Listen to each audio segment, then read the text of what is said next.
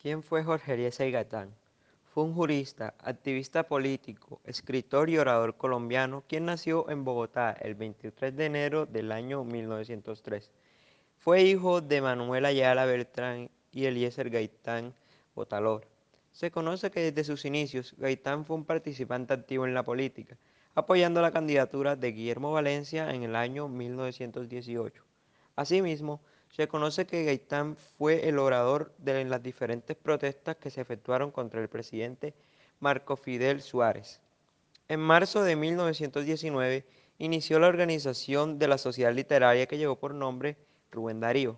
Además de esto, fue quien constituyó el Centro Liberal Universitario. Durante este año comenzó sus estudios de formación superior dentro de la Universidad Nacional de Colombia, donde recibió el título de doctor en Derecho de Ciencias Políticas el 29 de octubre. Gaitán se declaró socialista e incorporó a sus pensamientos e ideales diversos postulados marxistas, los cuales añadió a su lista de lectura sobre la realidad. Durante el año 1931 ocurrió su elección como presidente de la Cámara de Representantes, donde además se enfocó en ejercer como catedrático el derecho penal dentro de la Universidad Nacional de Colombia. Este cargo lo ocupó durante el periodo de 1936 y 1939.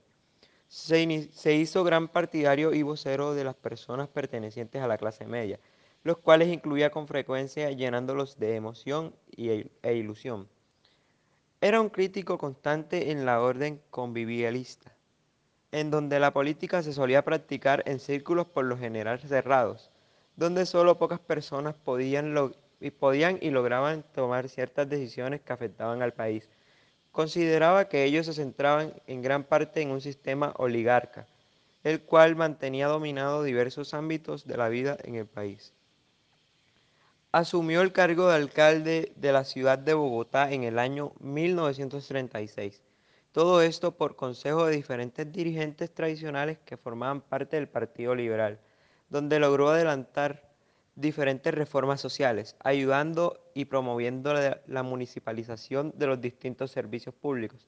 Sin embargo, otras de sus iniciativas de índole social no fueron en su mayoría aprobadas de manera popular, como por ejemplo la de prohibir el uso de la, de la ruana, alpargatas y el hecho de uniformar a los lustrabotas y conductores de taxis.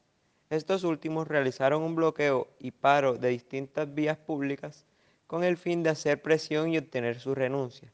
En 1940 fue nombrado como ministro de Educación por el entonces presidente Eduardo Santo Montejo. Durante su paso por el cargo, eh, logró emprender una campaña exitosa de alfabetización en diferentes comunidades, comenzó el movimiento del zapato escolar gratuito, restaurantes escolares y el cine educativo ambulante. La interrogante sobre quién asesinó a Jorge Eliezer Gaitán se ha mantenido en el tiempo, incluso después de 73 años.